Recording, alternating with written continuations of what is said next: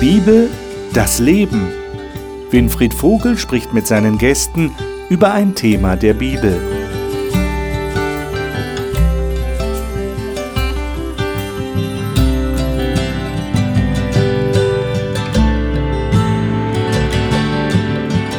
Willkommen zu dieser Sendung. Schön, dass Sie wieder dabei sind. Wir studieren das Buch Hiob und wir haben in den letzten Wochen erlebt, fast hautnah miterlebt durch das Lesen dieses Buches, wie es Hiob innen drin geht, wie es ihm gegangen ist damals, als er das erlebt hat, dieses unaussprechliche Leid in seinem Leben, wie er alles verloren hat, wie er mit Gott gehadert hat, wie er den Tag seiner Geburt verflucht hat. Und er sitzt da und weiß nicht, wie ihm geschieht. Und plötzlich lesen wir in Kapitel 19 den Ausruf, ich weiß, dass mein Erlöser lebt. Darüber wollen wir heute nachdenken und uns die Frage stellen, was hat der Hiob tatsächlich damit gemeint? Was war seine Hoffnung? Und wie sieht diese Hoffnung überhaupt aus? Was für einen Plan hat Gott? Denn er meint mit dem Erlöser ganz klar Gott, mit dem er die ganze Zeit umgeht, mit dem er ringt um eine Antwort auf die Frage nach dem Leid, die ihn so sehr bewegt. Ich denke, das ist eine wichtige Frage, die auch uns betrifft heute. Äh, wie sieht das aus mit der Zukunft? Wird es da eine Lösung geben? Welchen Plan hat Gott? Ich denke, dass wir als Christen und durch die Kenntnis der Bibel dazu einiges zu sagen haben. Das werden wir jetzt hier herausfinden. Ich hier mit meinen Gästen im Studio und die Gäste darf ich Ihnen jetzt vorstellen. Dani Canedo lebt schon seit einiger Zeit in Südhessen und arbeitet in der Verwaltung einer Freikirche. Sie lebt bewusst mit Gott und entdeckt immer wieder neue Facetten des Glaubens an ihn.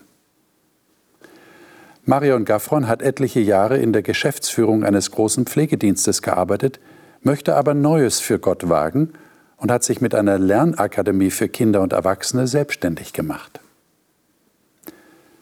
Dr. Heinz Ewald Gattmann ist Pastor und Theologe und hat im Bereich Missiologie promoviert. Er hat schon viele Menschen in Notsituationen begleitet und dabei erlebt, wie Gott mit ins Leid hineingehen und trösten kann. Hartmut Wolf ist Pastor und Lehrer für Fernkurse am Hope Bibelstudieninstitut. Er sagt, ihn faszinieren alle guten Fragen und Antworten über Gott und seine Welt. Schön, dass ihr da seid. Ich lade euch ein, dass wir Hiob 19 aufschlagen, den Text, den ich gerade schon genannt habe oder erwähnt habe. Und wir versuchen mal hineinzugehen in diese Empfindungen, die der Hiob offensichtlich hatte, auch in Bezug auf seine Freunde. Und das ist äh, ab Vers 21. Hiob 19, 21 bis 29. Ich überlege gerade, soll man das nach einer moderneren Übersetzung lesen? Hartmut, hast du ein neues Leben. neues Leben? Lesen wir es mal nach der okay. Neues Leben Übersetzung. Sei so gut. Habt Mitleid mit mir, meine Freunde. Habt Mitleid, denn die Hand Gottes hat mich schwer getroffen. Warum verfolgt ihr mich, wie Gott es tut? Wann habt ihr endlich genug davon, mich so zu zerfleischen? Ich wollte, meine Worte könnten aufgeschrieben und in einem Buch festgehalten werden. Oder sie könnten mit eisernem Griffel in einen Felsen gehauen und mit Blei ausgegossen werden, damit sie für immer zu lesen wären. Und doch weiß ich, dass mein Erlöser lebt und auf dieser Erde das letzte Wort haben wird. Mag meine Haut noch so zerfetzt und von meinem Fleisch wenig übrig sein, werde ich Gott doch sehen. Ich werde ihn sehen, ja mit meinen eigenen Augen werde ich ihn erblicken, ohne jede Fremdheit. Danach sehnt sich alles in mir. Wenn ihr sagt, wir wollen diesen Mann stellen, um ihm nachzuweisen, dass er an seiner Notlage selbst schuld ist, dann nehmt euch in Acht vor dem richtenden Schwert. Ihr werdet für euer Verhalten bestraft werden. Und dann werdet ihr erkennen, dass es ein Gericht gibt. ähm, merkt ihr auch diese, dieses, äh, diese Spannung, in der Hiob offensichtlich äh, sich befindet? Er sagt erst, äh, Gott jagt mich, ja? er wirft seinen Freunden vor, ihr jagt mich, wie Gott das tut. Und dann plötzlich sagt er, aber ich werde Gott sehen. Äh, warum will er jemanden sehen, der ihn jagt? Mhm. Könnt ihr euch das erklären? Also ich denke, dass er ein Mensch ist, der hin und her gerissen ist. mhm. und nicht weiß, auf welche Seite der Erkenntnis über Gott er sich jetzt stellen soll. Man muss ja sehen, dass er im Alten Testament sich befindet. Das Gottesbild im Alten Testament ist ein anderes als im Neuen Testament. Er sagt hier, wie du ja zitiert hast, Gott verfolgt mich. Mhm. Und trotzdem ist er auf der anderen Seite, ist dieser Gott seine Hoffnung. Und dann spricht er noch von dem Erlöser, wobei man jetzt aufpassen muss, dass man Erlöser nicht im neutestamentlichen Sinn nur versteht. Das ist ja die große Frage. Äh, wer ist der Erlöser für Hiob? Mit wem rechnet er denn da? Warum bezeichnet er, ich meine, es hat ja den Eindruck, er meint Gott. Ja? Ich, ich weiß, dass mein Erlöser lebt und ich werde Gott schauen. Also es scheint ja so eine Parallele, Parallelismus zu sein. Das heißt, der Erlöser ist Gott. Aber wie wird Gott ihn denn erlösen? Was erwartet er denn? Also erstmal denke ich, dass der Begriff Erlöser im Alten Testament verschiedene Bedeutungen hat. Mhm. Ja, es kann jemand sein, der mich aus meinen Schulden befreit. Mhm das ist auch der Löser. Mhm. Und wenn ich so dieses ganz Menschliche äh, sehe, dann würde ich sagen, er erwartet von Gott, dass Gott in diese Situation kommt und ihn gesund macht, ihm seine Schmerzen nimmt, dafür sorgt, dass die Haut nicht mehr in Fetzen runterhängt. Und vorher beschreibt er ja, äh, wie es ihm geht. Sein Atem muss ja fürchterlich zu ertragen gewesen sein. All diese Aussagen kommen vor. Und dass er sagt, Mensch Gott, mach mich doch gesund, hilf mir doch. Ich kann mir gut vorstellen, dass der Begriff Erlöser in der damaligen Situation so gemeint war. Befreie mich von dem Elend, in dem ich jetzt sitze. Genau. Obwohl ich den Eindruck habe, dass er auch unabhängig davon sich nach diesem Erlöser sehnt. Also auch wenn meine Haut in Fetzen an mir hängt im Vers 26, werde ich doch Gott sehen. Also selbst wenn es so ist, werde ich ihn sehen. Oder auch dieser erste ähm, in Vers 25, mein Erlöser lebt, auf dieser todgeweihten Erde spricht er das letzte Wort. Also da wird irgendwie aufgezogen von seinem eigenen äh, Leiden auf diese ganze Erde. Die ganze Erde ist totgeweiht. Es gibt nicht nur sein Leid, sondern es gibt auch anderes Leid. Also das klingt für mich jetzt hier drin. Und dass es einen Plan Gottes gibt für die Erde, der größer ist, als er vielleicht sieht, aber den er spürt und wo er so eine Sehnsucht nachempfindet. Hm. Das entdecke ich da drin. Aber wenn er tatsächlich erwartet, dass er Gott sehen wird, obwohl das Fleisch ihm in Fetzen herunterhängt, das heißt, er immer noch in seinem Elend ist, dann, dann habe ich den Eindruck, schließt das so ein bisschen an das an, was wir schon letztes Mal betrachtet haben. Diese, diese Beziehung zu Gott ist das Entscheidende. Könnte man so weit gehen und sagen, äh, das ist das, was Hiob eigentlich ersehnt, noch mehr als die tatsächliche buchstäbliche Befreiung von seinem Leid? Oder könnte man so weit nicht gehen? Dani? Doch, ich denke, so weit muss man sogar gehen, weil sonst wäre ja der Anfang der Geschichte ja völlig hinfällig. Hm. Also Satan kommt ja zu Gott und sagt, der glaubt ja nur an dich, weil es dir gut geht. Ja. Also will er jetzt nur, dass sein Erlöser lebt, damit er kein zerschundenes Fleisch mehr hat, genau. dann hätte Satan recht. Mhm. Aber hat er ja nicht. Also von daher muss es eine Unabhängigkeit geben und es muss diese, diese Grundsehnsucht geben nach der Begegnung mit Gott. Wobei, wenn ich noch mal bei einer Sache einhaken darf, ich, ich gehe nicht ganz mit, dass der Gott des Alten Testamentes so völlig anders ist als der des Neuen Testamentes. Und wir hatten, glaube ich, im Kapitel 13 auch so diese, das nachspüren können, dass eben, was er als zwei Seiten von Gott wahrnimmt, ja durchaus zwei verschiedene ähm, beschreibt, also einmal doch eher so Satan beschreibt und einmal halt tatsächlich Gott, aber er es noch nicht so differenzieren kann. Also von daher wäre jetzt für mich auch nicht, dass er irgendwie mit seinen Gottesbildern hin und her schwankt, sondern er nimmt einfach eine Realität wahr, die er für sich so nicht eindeutig zuordnen kann. Mhm. Also ich denke auch, es ist so die Formulierung, ich rede zu Gott, meinem Freund, dass er mir hilft gegen Gott, meinen Feind.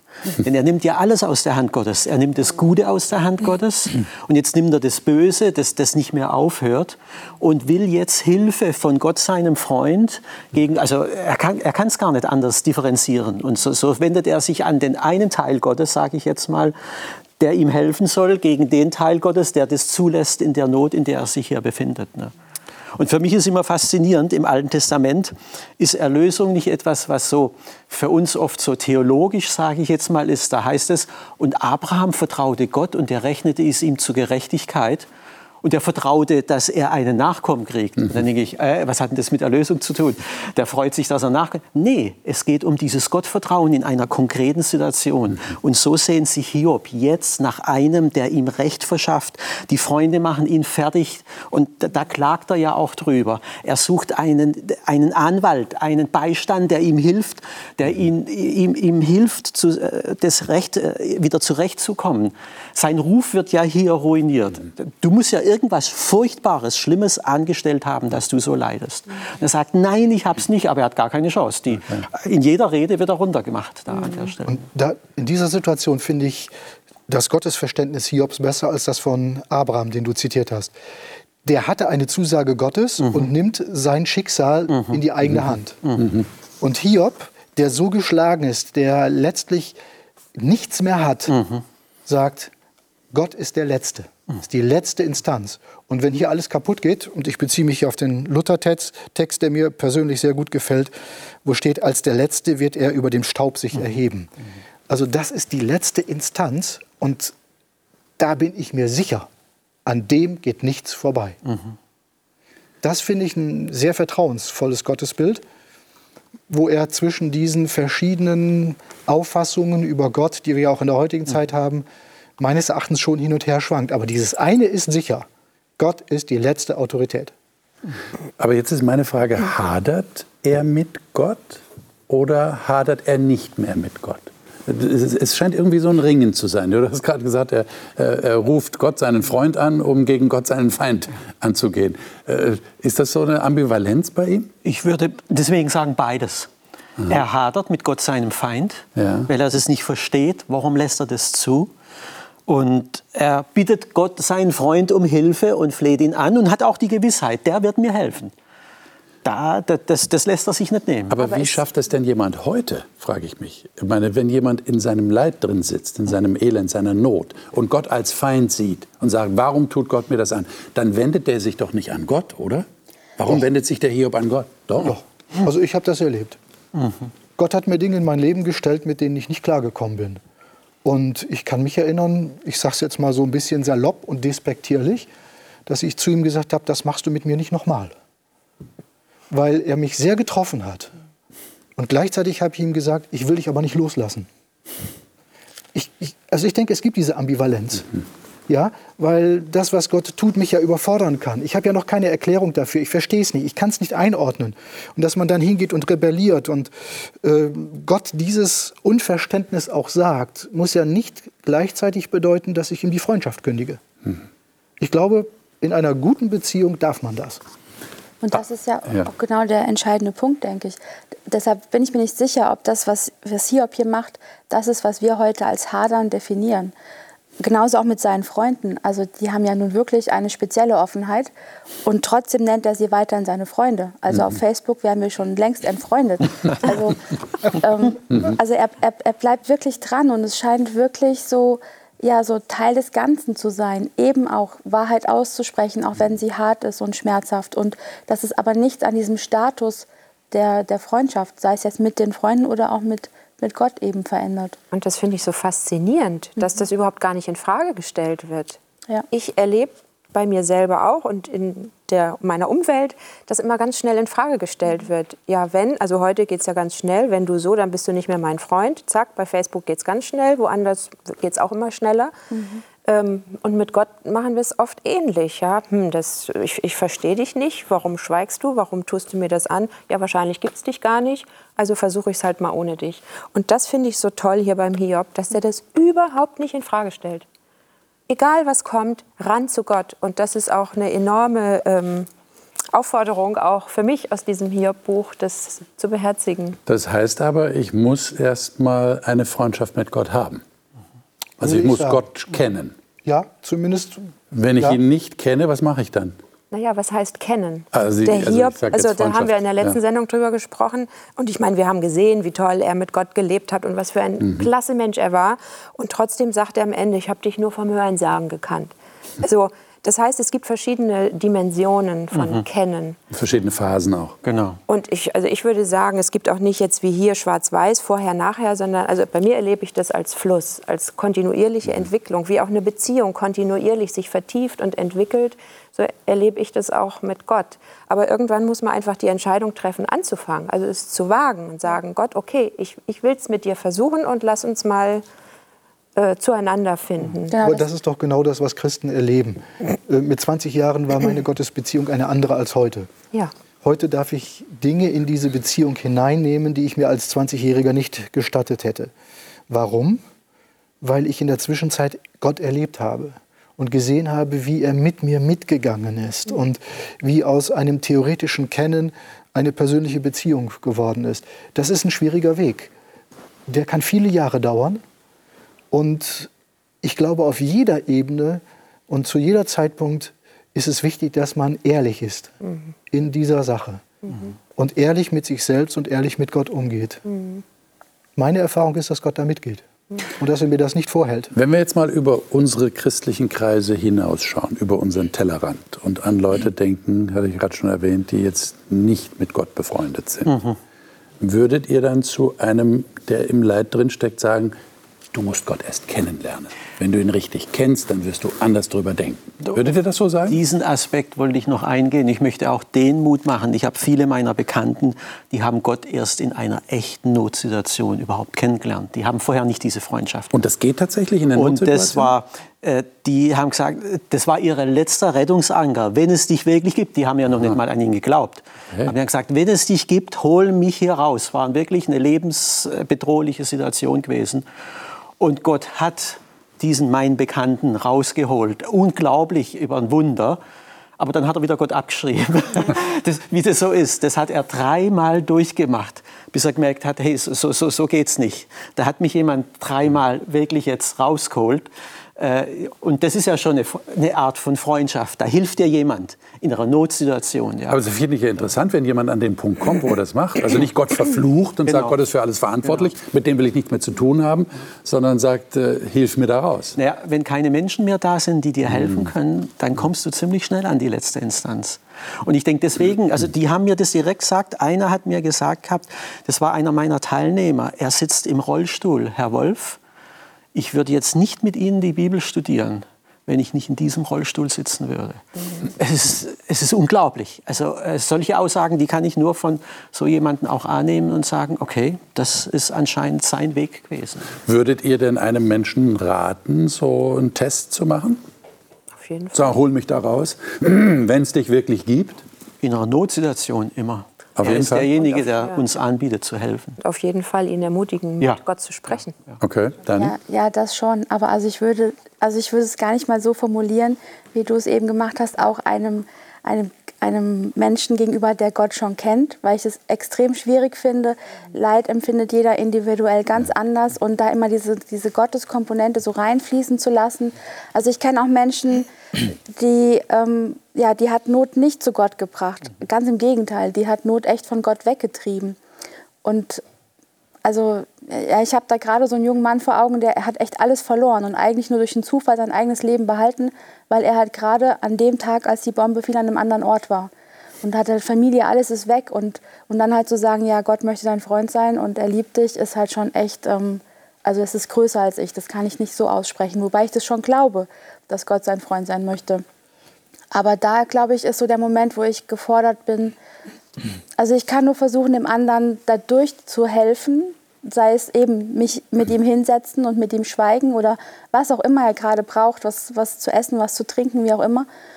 Aber ähm, also, da, also ich für mich kann dann nur hoffen, dass, dass das so, wie, wie er mich erlebt, wie ich lebe mit Gott, wie ich rede mit Gott, dass das was ist, was bei ihm was zum Klingen bringt. Aber ich, ich persönlich könnte niemals sagen, hey komm, mach den Test. Also das, ähm, also da tue ich mich sehr schwer.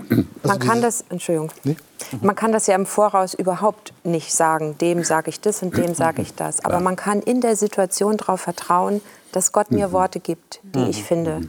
Und die können mal ganz klar sein und die können auch mal schweigen sein. Ähm, und das habe ich inzwischen mehrfach auch erlebt, dass sowas passiert. Und wenn man dann diesen inneren Impuls kommt, bekommt oder einen Gedanken und sich traut, es auch auszusprechen, dass es dann auch genau ins Schwarze treffen kann. Mhm. Also darum, man kann das nicht pauschal beantworten und hier vom grünen Tisch schon überhaupt nicht. Aber Gott benutzt uns auch. Mal zum Schweigen, mal zum Reden, mal das eine, mal das andere. Ich finde es interessant, dass ich Situationen erlebt habe, Menschen kennengelernt habe, die zu mir gesagt haben, ich kann das nicht, aber können Sie für mich beten? Mhm. Mhm. Und das ist doch so, mhm. dieses ambivalente, ich möchte etwas, ich hab's aber noch nicht, mhm. aber ich weiß, dieses Vertrauen zu Gott und Sie kennen Gott und Sie, Sie können zu ihm sprechen, können Sie für mich beten? Mhm. Und dann habe ich so das Gefühl, da ist jemand auf der Suche, der macht so seine ersten Schritte mhm. und da würde ich ihn immer ermutigen, nachdem ich für ihn gebetet habe, sagen, gehen Sie diesen Weg doch selber. Ja, wenn Sie schon das Gefühl haben, da ist jemand, der Ihnen helfen kann, dann wenden Sie sich doch auch an ihn und probieren Sie es aus. Mhm. Aber so, so ein Test, wie man das im Labor macht, das, das würde ich also nie jemandem empfehlen. Jetzt hat der, der Hiob ja hier von einem Erlöser gesprochen. Und äh, du hattest, glaube ich, schon darauf hingewiesen, äh, wir müssen da vorsichtig sein, dass wir da nicht gleich äh, Jesus dahinter sehen, denn wir haben keinen Anhaltspunkt im Buch Hiob, dass Hiob was von Jesus Christus und der Erlösungstat am Kreuz gewusst hat. Ähm, wir wissen aus dem Rest der Bibel, wie Gott sich Erlösung denkt. Also wir stellen mal fest, wir halten fest, Hiob hat gedacht, da kommt jemand, der, der ist Gott und der wird mir begegnen, den werde ich sehen und durch diese Beziehung werde ich Erleichterung erfahren. Vielleicht können wir es so sagen. Und hat das als Erlösung betrachtet. Jetzt äh, ist es ja interessant, dass wir im Jesaja 53 zum Beispiel einen sehr bekannten Text haben, in dem der Prophet im Auftrag Gottes äh, erzählt oder beschreibt, wie Gott mit der Leitfrage umgeht. Also wir, wir nähern uns jetzt der Leitfrage über den Weg, den Gott wählt. Und das sollten wir mal lesen miteinander. Die ersten sechs Verse in Jesaja 53. Dani, darf ich dich bitten, das mal vorzulesen? Wer hat unsere Verkündigung geglaubt? An wem ist der Arm des Herrn offenbar geworden? Er ist wie ein Trieb, vor ihm aufgeschossen und wie ein Wurzelspross aus dürrem Erdreich. Er hatte keine Gestalt und keine Pracht, und als wir ihn sahen, da hatte er kein Ansehen, dass wir Gefallen an ihm gefunden hätten. Er war verachtet und von den Menschen verlassen, ein Mann, der Schmerzen und Leiden mit Leiden und Schmerzen vertraut, wie einer, von dem das Gesicht verbirgt. Er war verachtet und wir haben ihn nicht geachtet. Jedoch unsere Leiden, er hat sie getragen und unsere Schmerzen, er hat sie auf sich geladen. Wir aber, wir hielten ihn für bestraft, von Gott geschlagen und niedergebeugt. Doch er war durchbohrt um unserer Vergehen willen, zerschlagen um unserer Sünden willen. Die Strafe lag auf ihm zu unserem Frieden, und durch seine Striemen ist uns Heilung geworden. Wir alle irrten umher wie Schafe, wir wandten uns jeder auf seinen eigenen Weg, aber der Herr ließ ihn treffen, unser aller Schuld. Mhm. Und ich würde gerne mit euch noch einen neutestamentlichen Text direkt hinterher lesen, weil der das nochmal zusammenfasst in einer besonderen Art und Weise. 2. Korinther 5. 2. Korinther 5 und da die Verse 18 und 19. 2. Korinther 5, 18 und 19. Marion, darf ich dich bitten, mhm. mal diese beiden Verse zu lesen? All dies verdanken wir Gott, der durch Christus mit uns Frieden geschlossen hat.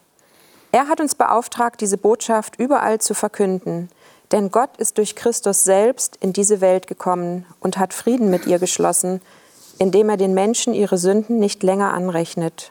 Gott hat uns dazu bestimmt, diese Botschaft der Versöhnung in der ganzen Welt zu verbreiten. Was ist jetzt hier die Antwort auf die Leitfrage, die wir im Buch Hiob erlebt haben und erleben? In diesen Texten. Jesaja 53, der leidende Gottesknecht, das die Interpretation, dass hier Jesus äh, beschrieben wird, ist eine christliche Interpretation. Äh, die Juden interpretieren diesen Text anders äh, als wir Christen, das müssen wir ganz klar sagen.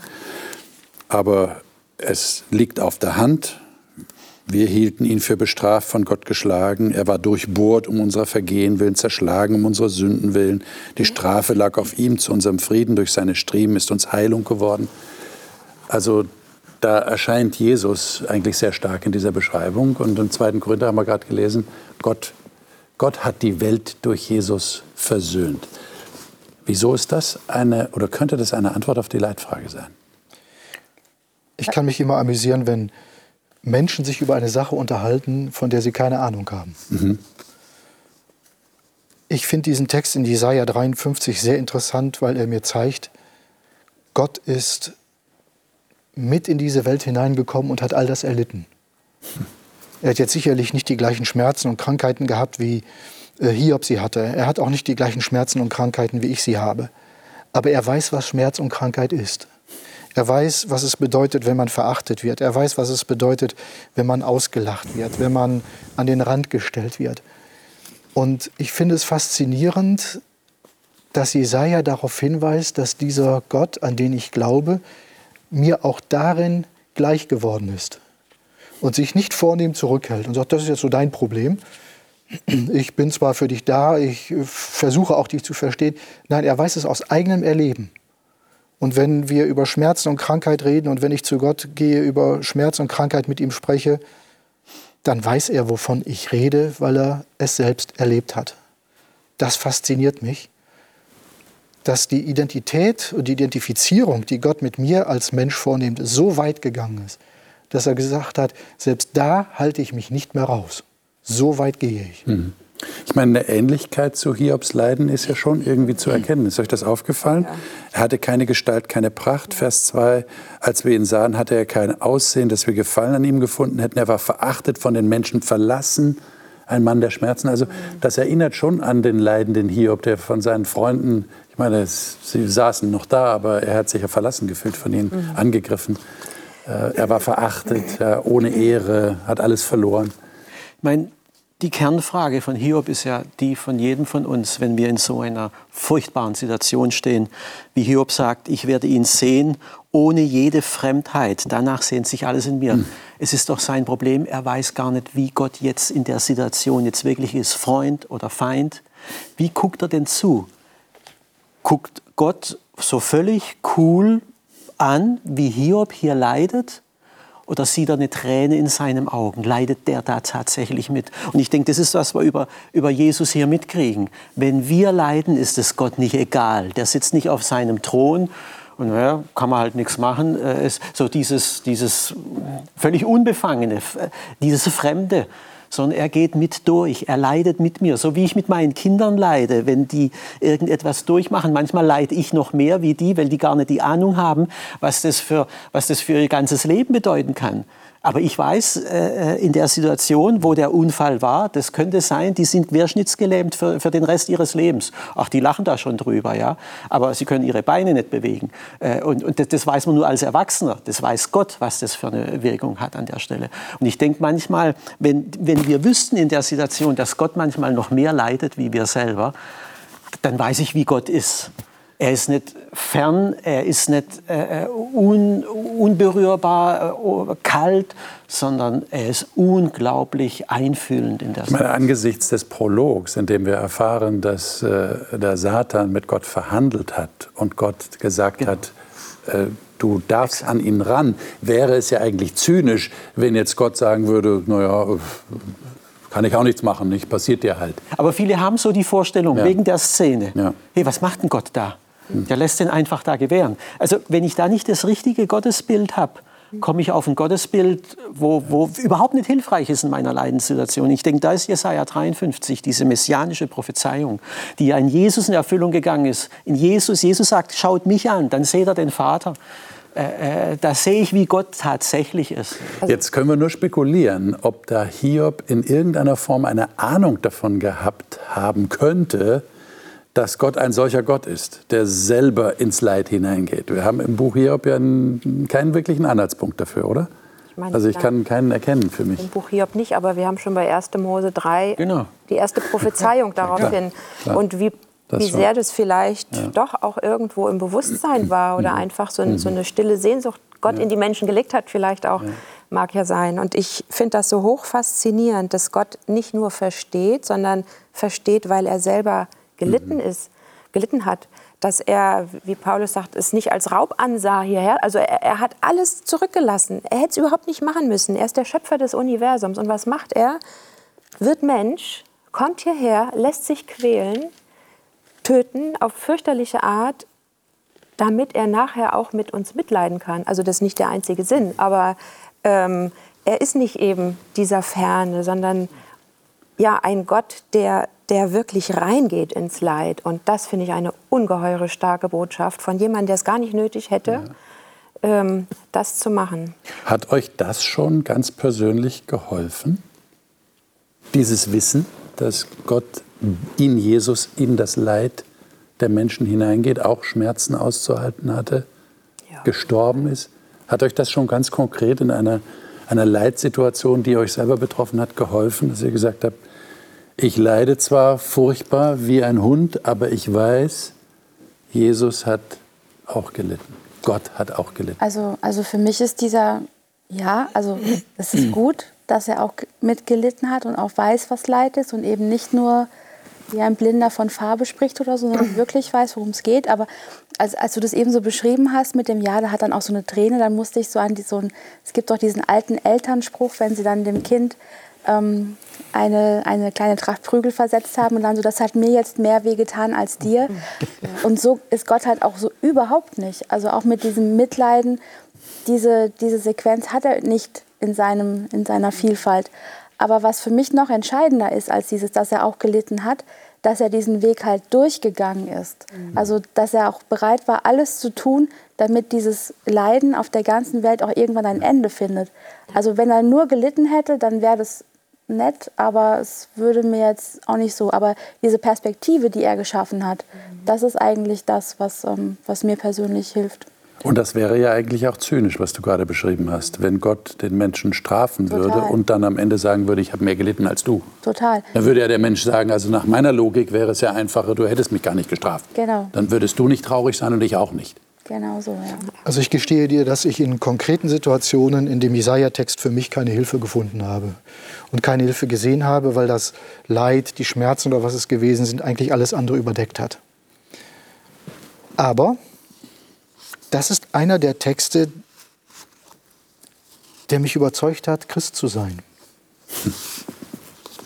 Und da bin ich auf einer anderen Ebene, weil ich nirgendwo sonst gefunden habe, dass Gott sich so sehr an meine Seite gestellt hat, dass er sogar die schlimmen Seiten des Lebens auf dieser Welt bewusst für sich in Kauf genommen hat. Und da habe ich gesagt, wenn das jemand tut, dann hat er mir was zu sagen. Weil er sich nicht außen vor hält. Also die Antwort äh, liegt für mich auf einer, vielleicht auf der Metaebene, nicht so sehr, als ich am Grab von Menschen gestanden habe, die ich sehr geliebt habe. Da glaube ich, hat mir der Text so nicht geholfen. Aber im Hintergrund war dieses Bewusstsein, mhm. da ist ein Gott, der meint es gut mit dir und der versteht dich. Mhm. Und insofern ist es dann schon eine Hilfe, wenn auch nicht in der tatsächlichen Situation, aber eine als grundsätzliches Bewusstsein. Eine, eine indirekte, indirekte, Hilfe, ja. ja, ja. Das schon. Mhm. Mhm. Vielleicht als Bild, äh, also mir hilft es schon, als mein Zahnarzt zu mir gesagt hatte, wir haben jetzt eine Stunde Operation und das Schmerzmittel wird nicht alles äh, decken. Ich verstehe, Herr Wolf, das ist schwierig. Da gehen wir jetzt gemeinsam durch. Äh, und eine andere Zahnärztin zu mir gesagt hat, jetzt stellen Sie sich nicht so an. Natürlich hilft mir der eine Arzt mehr, der, der, der Verständnis hat für meine Situation, wie der andere, äh, der mir sagt, ey, was ist denn los, äh, stell dich nicht so an. Mhm. Also ich denke, jemand, der sein Mitgefühl äh, zum Ausdruck bringt, da habe ich was davon einfach. Also für mich ist das sehr relevant, mehr im Alltag. Vielleicht nicht in den tiefsten, dunklen Tälern, durch die ich gegangen bin. Aber so im Alltag ist mir das unheimlich wichtig. Also wenn man so kämpft und leidet an irgendwelchen äh, Problemen und sei es an den Kindern oder dass die Menschen so sind, wie sie sind oder irgendwie, dann denke ich immer, Gott leidet genauso auch ein Stück weit auch unter mir und, und liebt mich trotzdem und ist mir dann ein Vorbild, wie er mit, mit Schuld umgeht, wie er mit Verfehlung oder, oder mit Schwächen umgeht. Und also, dass er das alles kennt und ähm, mich versteht, das ist für mich ein ganz alltagsrelevante, äh, relevantes Bewusstsein. Mhm. Jetzt lesen wir noch einen Text in Hebräer 4. Da haben wir genau das Bild, was ihr gerade beschrieben habt und was ja eigentlich aus Jesaja 53 uns entgegenleuchtet. Das haben wir hier nochmal bestätigt. Hebräer 4, Verse 15 und 16. Wer von euch mag das mal lesen? Vielleicht der Hartmut, ja. ein neues Leben? Dieser hohe Priester versteht unsere Schwächen, weil ihm dieselben Versuchungen begegnet sind wie uns, doch er wurde nicht schuldig.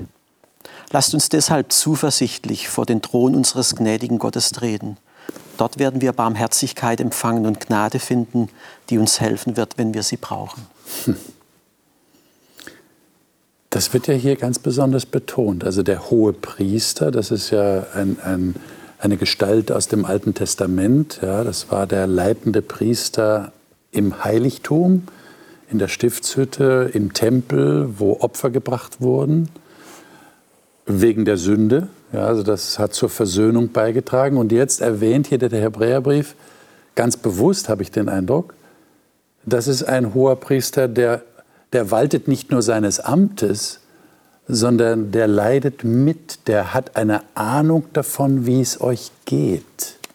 Und das betrifft ja jetzt nicht nur Leid in Form von Krankheit und Tod, sondern das betrifft auch Leid durch, durch falsches Handeln, ja, durch, ja, Versuchung heißt es hier. Ja? Also er, er ist auch versucht worden, falsch zu handeln oder falsch zu denken, auch über Gott falsch zu denken. Hilft euch dieser Text in speziellen Situationen? Also für mich ist der auch sehr stark, weil für mich klingt da auch diese Frage der Schuld Frage mit mhm. rein. Mhm. Und die ist ja auch beim Hiob immer sehr präsent. Sehr präsent bin ich jetzt ja. schuldig, bin ich nicht schuldig? Ja. Ähm, wie steht Gott zu mir? Ja. Und dieser Text sagt mir, es ist alles gut, ich bin ein hoher Priester, ich trete für dich ein und du kannst ohne, äh, ohne Angst, mit Zuversicht zu Gott kommen. Der Weg ist frei. Hm.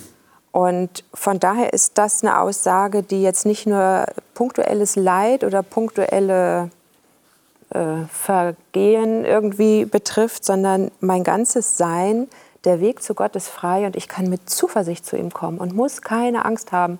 Den, es gehört zu den Highlights äh, für mich, dieser Text, äh, finde ich ungeheuer stark und kraftvoll. Jetzt fällt mir gerade ein, dass Hiob hat gesagt, ich werde Gott schauen. Ich weiß, dass mein Erlöser lebt und ich werde ihn schauen. Ist das dasselbe hier?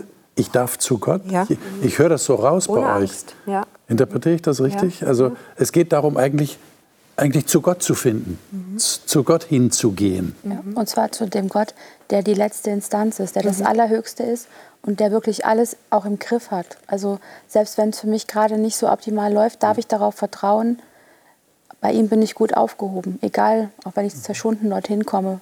Bei ihm ist der beste Platz für mich. Und ich denke, Jesus ist ja durch diese Situation gegangen. Mein Gott, warum hast du mich verlassen? Ja. Er ist ja auch in dem Höhepunkt seiner Schwierigkeiten, seines Leids, das er als unser Hohepriester durchgemacht hat, hat er ja auch diese Frage gestellt. Er war ja auch in diesem Dunkeln. Er hat nicht dieses Licht gehabt, das er vorher äh, da gehabt hat, in der Situation drin. Und er musste da auch sich wieder durchkämpfen zu einer Zuversicht. Es gibt ja Situationen, ähm, da weiß man gar nicht, wie schnell man aus dem Raum rauskommen kann, weil man sich so blamiert hat und äh, sich so vor sich selber schämt, mhm. weil einem etwas unterlaufen ist, was man sich vielleicht selbst nicht verzeihen könnte und verzeihen möchte mhm. und sagt, wo ist die Falltür? Bloß raus hier. Und dann zu lesen, da ist ein Gott, der versteht dich und der nimmt dich trotzdem an. Selbst da, wo du nicht mehr mit dir klarkommst, weil dir irgendetwas unterlaufen ist, ist ein Gott da, der sagt, ja, ja, das gibt's, das passiert und ich stehe an deiner Seite. Ich habe Verständnis für dich. Das finde ich fantastisch. Mhm. Es gibt ja Menschen, die können sich selber nicht vergeben. Mhm. Ja. Oder die haben bestimmte Sünden, die für sie die unvergebare Sünde ist. Richtig. Dass sie sagen, das kann ich mir nicht vergeben, Richtig. wenn das passiert. Ja. Also ich habe mal am Bett eines Mannes gesessen, der hat einen Selbstmordversuch hinter, hinter sich. Und er sagte immer wieder, das kann Gott mir nicht vergeben, das kann Gott mir nicht vergeben. Das kam Stereotyp. Und dann hier zu lesen, wir haben einen Gott, der hat all solche Versuchungen auch erlebt und stellt sich an meine Seite. Er ist ohne Sünde geblieben, aber er lädt uns ein, an seinen Thron der Barmherzigkeit zu kommen. Also den kann doch nichts mehr überfordern, was in meinem Leben schiefläuft. Anders könnte ich diesen Text nicht verstehen, denn Paulus spricht davon, lasst uns hinzutreten mit Zuversicht zu dem Thron Gottes, weil der uns nicht nur vergibt, sondern weil er uns versteht. Schafft ihr es in unserer letzten Minute zu erklären, was Erlösung ist? Jetzt haben wir Hiob gelesen, Jesaja, Neues Testament, Hebräer. Was ist Erlösung? Wenn ihr das jemand sagen müsstet, was würdet ihr sagen? In einer Minute. Also für mich persönlich ist es das Gefühl von unendlicher Freiheit, in einem guten, geschützten Rahmen frei leben zu können. Okay. Das ist Gott sehen zu können, Gott sehen wie Hiob sagte. Also diese Ebene vom Hörensagen zum Sehen kommen, geborgen sein, totale Freiheit und Sicherheit in Gott, ohne Angst und Zweifel. Es gibt so ein Liebeslied, To know him is to love him. Ihn zu kennen bedeutet, ihn zu lieben. Und ich denke, darum geht es immer in der Bibel, Gottes Erkenntnis. Das ist, wo Hiob gerungen hat, wer bist du? Bist du für mich? Bist du auch noch für mich, wenn ich versagt habe? Und ich denke, das ist diese Gewissheit, die uns da vermittelt wird. Ich bin alle Zeit immer für dich. Also ich hatte ja gehofft, dass du an mir vorbeischaust, äh, weil ein Satz ja fast nicht ausreicht, um das zu erklären. Für Pastoren sowieso. Für Pastoren sowieso, genau. Aber ich würde es mal versuchen mit diesem fast schon banalen Satz. Es ist alles gut. Oder es wird alles gut. Je nachdem, welches Hilfsverb je- man jetzt nehmen möchte. Ja. Liebe Zuschauer, haben Sie verstanden, was Erlösung heißt? Empfinden Sie das auch so? Ist das Gewissheit in Ihrem Leben, dass Sie wissen, es ist alles wieder gut? Schon jetzt kann es wieder gut sein, auch wenn die Welt noch nicht wieder gut ist, aber sie wird wieder gut werden. Vielleicht nehmen Sie Hoffnung mit, Zuversicht aus diesem Gespräch, das wir gerade geführt haben. Wir werden das nächste Mal über Hiob noch einmal reden. Wir werden noch einmal den Fokus auf ihn legen, wie er als Mensch, als Person war. Und werden einige Texte aus dem Hiob-Buch lesen, die uns das Wesen, den Charakter Hiobs näher bringen. Was war das denn für ein Mann? Und was können wir von, von dieser Schilderung für uns selber, für unser eigenes Leben vielleicht als Ermutigung, als Anregung nehmen, dass wir sagen, ja, wenn ich in einer schwierigen Lebenssituation bin, dann, dann möchte ich eigentlich auch so wie Hiob darauf reagieren. Ehrlich, authentisch, gläubig. Das ist unser Thema das nächste Mal. Würde mich freuen, wenn Sie dann wieder dabei sind.